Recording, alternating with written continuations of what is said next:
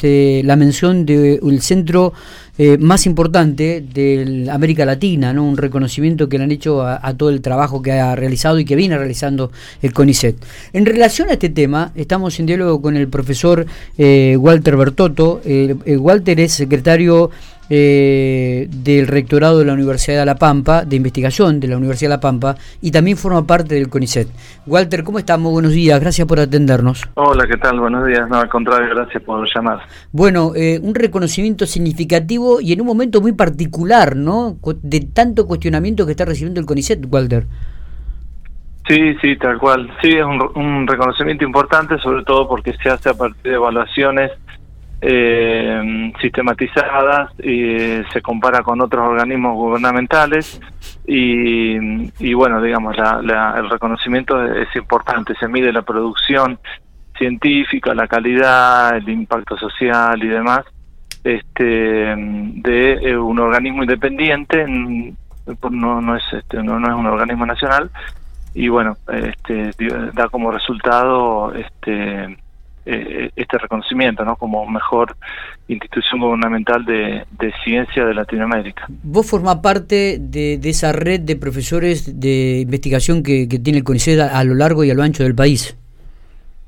Claro, el CONICET tiene eh, es eh, una institución que tiene financiamiento a través de salarios para investigadores pero antes de llegar a ser investigador, las personas normalmente somos becarios doctorales, es decir, nos, nos pagan una beca para eh, hacer un doctorado, llevar adelante un plan de trabajo que culmina con una tesis doctoral.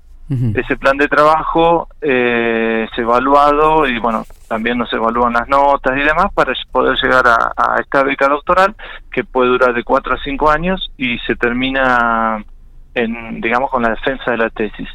Eh, muchos de los que se reciben se van a trabajar en empresas privadas o, a docencia, otros prefieren la investigación, entonces eh, intentan postular y competir por lograr un lugar en el, eh, en, se llama la carrera del investigador científico. Entonces, digamos, el CONICET tiene becarios e investigadores eh, digamos de esta manera, y también tiene personal de apoyo, personal administrativo, que es, son las personas encargadas, bueno, tanto de la parte administrativa como la parte de manejo de laboratorios y demás. Eh, y vos formás parte además, sos el secretario del ámbito de investigación del rectorado de la Universidad de La Pampa. Claro, el rectorado tiene varias secretarías, una de ellas de investigación y bueno, son por supuesto cargos temporales que los ocupamos docentes en general, en la mayoría de los casos, o docentes o gente vinculada a la universidad, graduados, digamos, vinculada a la universidad. ¿Qué pensamiento tenés con respecto a este cuestionamiento que se hace principalmente de parte de unos candidatos a la presidencia del CONICET? Sí, eh, le siento pena, digamos, porque se habla desde el desconocimiento, no se habla desde el conocimiento de la institución y la propuesta de mejorar de mejorar o de, siempre hay, hay, hay cosas para mejorar en las instituciones, en la universidad por ejemplo hay continuamente discusiones eh, los docentes tratamos de mejorar los planes de estudio, sabemos que hay, hay eh, materias para mejorar, carreras para mejorar, continuamente se está discutiendo, eh, no solo los docentes, los estudiantes, todo el sistema universitario. Lo mismo pasa con CONICET, hay una discusión interna continuamente de cómo poder este, hacer investigaciones que impacten más en la sociedad, que impacten de manera de empresas de base tecnológica, eh, por ejemplo, estoy diciendo asesoramiento a empresas o doctores que participen directamente eh, trabajando en las empresas.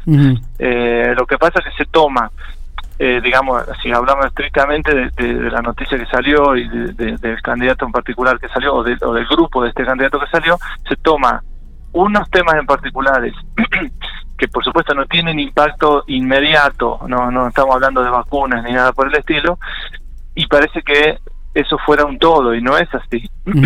Está bien. Hay muchísimas temáticas.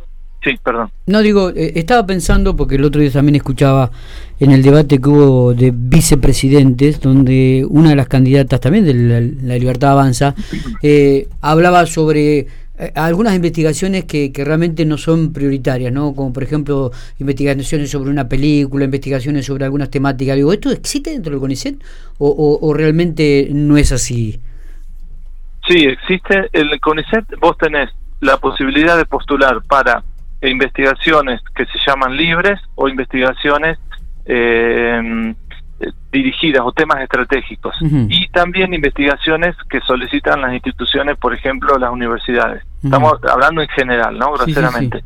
Dentro de las investigaciones libres, vos podés investigar, por ejemplo, cuestiones de literatura o de eh, alguna cuestión de ciencias sociales que incluyen comportamiento de personas, que incluyen eh, libros o publicaciones y, y, vos podés proponer un tema. Yo en lo que recuerdo que se referían sobre principalmente a este tipo de temáticas.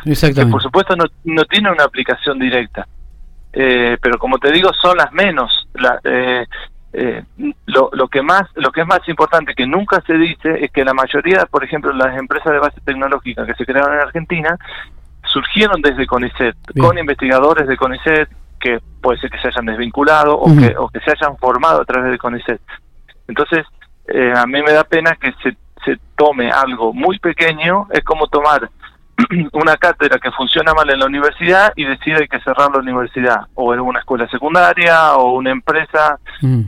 digamos, tomás algo que, que, que, es discutible, que se puede discutir, pero no no está, no no, eh, refleja lo que es, no refleja lo que es el centro de investigación en sí esa es la no realidad. Refleja no refleja. El sistema de investigación en Argentina está compuesto el, por el CONICET, digamos que podríamos decir que es el más eh, grande en cuanto a volumen de personas y, a, dinero, pero también tenemos otros que, que son eh, financiadores como la Agencia de Investigaciones Científicas y también tenemos otro lugar donde se produce conocimiento como son las universidades, que de hecho la mayoría de la gente que está en CONICET está vinculada a las universidades pues tenemos laboratorios de salud como los del, Mal, los del Malbrán y, demás, ¿no? sí. Totalmente. Eh, Walter, ¿cómo, está? Nos corremos un poco y nos ubicamos en la provincia de La Pampa. ¿Y cómo, cómo está el mm. sistema de investigación dentro de la Universidad de la provincia de La Pampa?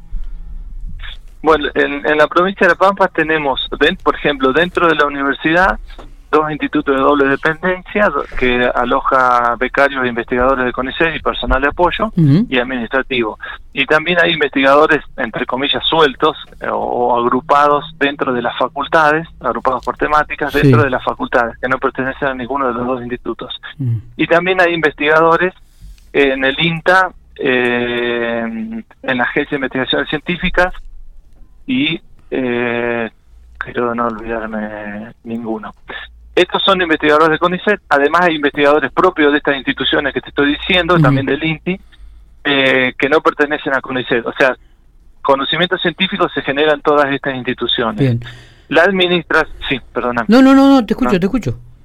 La administración, podríamos decir la administración no solo de dinero, sino de personal, se hace desde la universidad, desde los institutos estos de doble dependencia, desde el INTE, el INTI, desde la agencia de investigaciones y también desde eh, la provincia de La Pampa. La provincia de La Pampa cuenta con una dirección eh, eh, referida a ese tema y con una agencia que se llama CITIA, que está en Pico justamente, ¿no? Está. Exactamente, claro. La última pregunta, Walter, ¿cuál es el nivel de investigadores en la provincia de La Pampa? ¿El, nivel en qué sentido? ¿De, de, calidad? Sí, calidad, exactamente. Eh, es difícil medir, o sea, la, no, la verdad no sé cómo responderte eso. Solamente sería con evaluaciones a través de, de, CONICET o de las universidades a través de un sistema que se llama de, categorización. Pero ciencia, eh, digamos, la, los investigadores nuestros publican en revistas de primer nivel. Investigadores nuestros me refiero a pampeanos, sí, sí, sí, sin que sean solo de CONICET o de, publican en revistas de primer nivel, como cualquier otro del país, de la misma manera, que son, por ejemplo, las que toman después para evaluar eh, estas instituciones. O sea, la, la, producción científica es, digamos, llega a, ese nivel. Eh, por supuesto, hay gente que publica en otras revistas que no produce ciencia a, tan ese nivel, sino que que puede tener otro tipo de aplicación, eh, es, variado en general.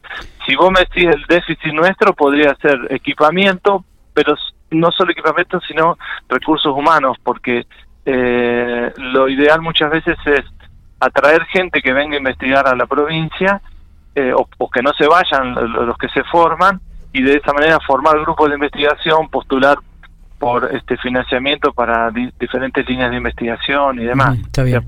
Está bien.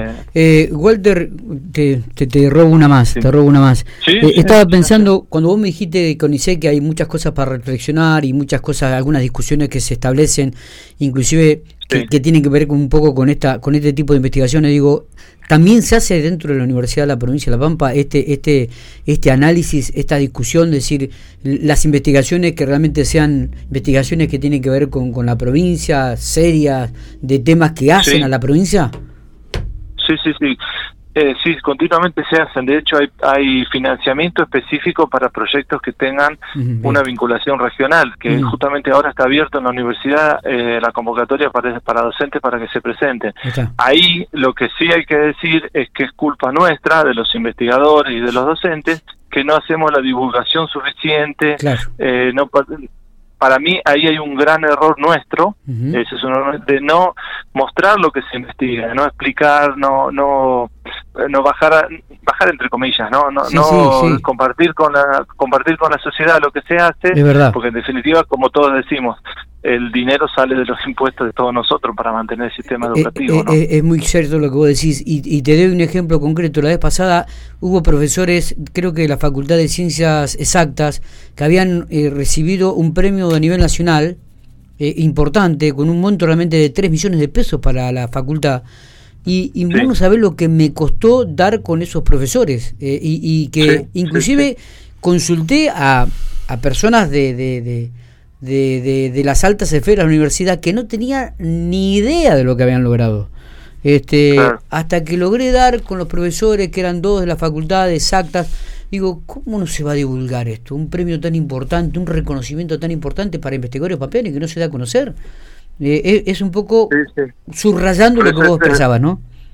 Este, este sí es un error, que ahora se manifiesta más con todas estas expresiones de, de de tratarnos de inútiles o sí, de que eh, hacemos cosas inútiles. Eh, exactamente, exactamente. Walter, te agradezco muchísimo estos minutos, es un, gustazo, un placer hablar con vos. Al contrario, muchísimas gracias. Seguramente en algún momento te vamos a volver a molestar. Sin problema, sin Abrazo grande, que sigas muy bien.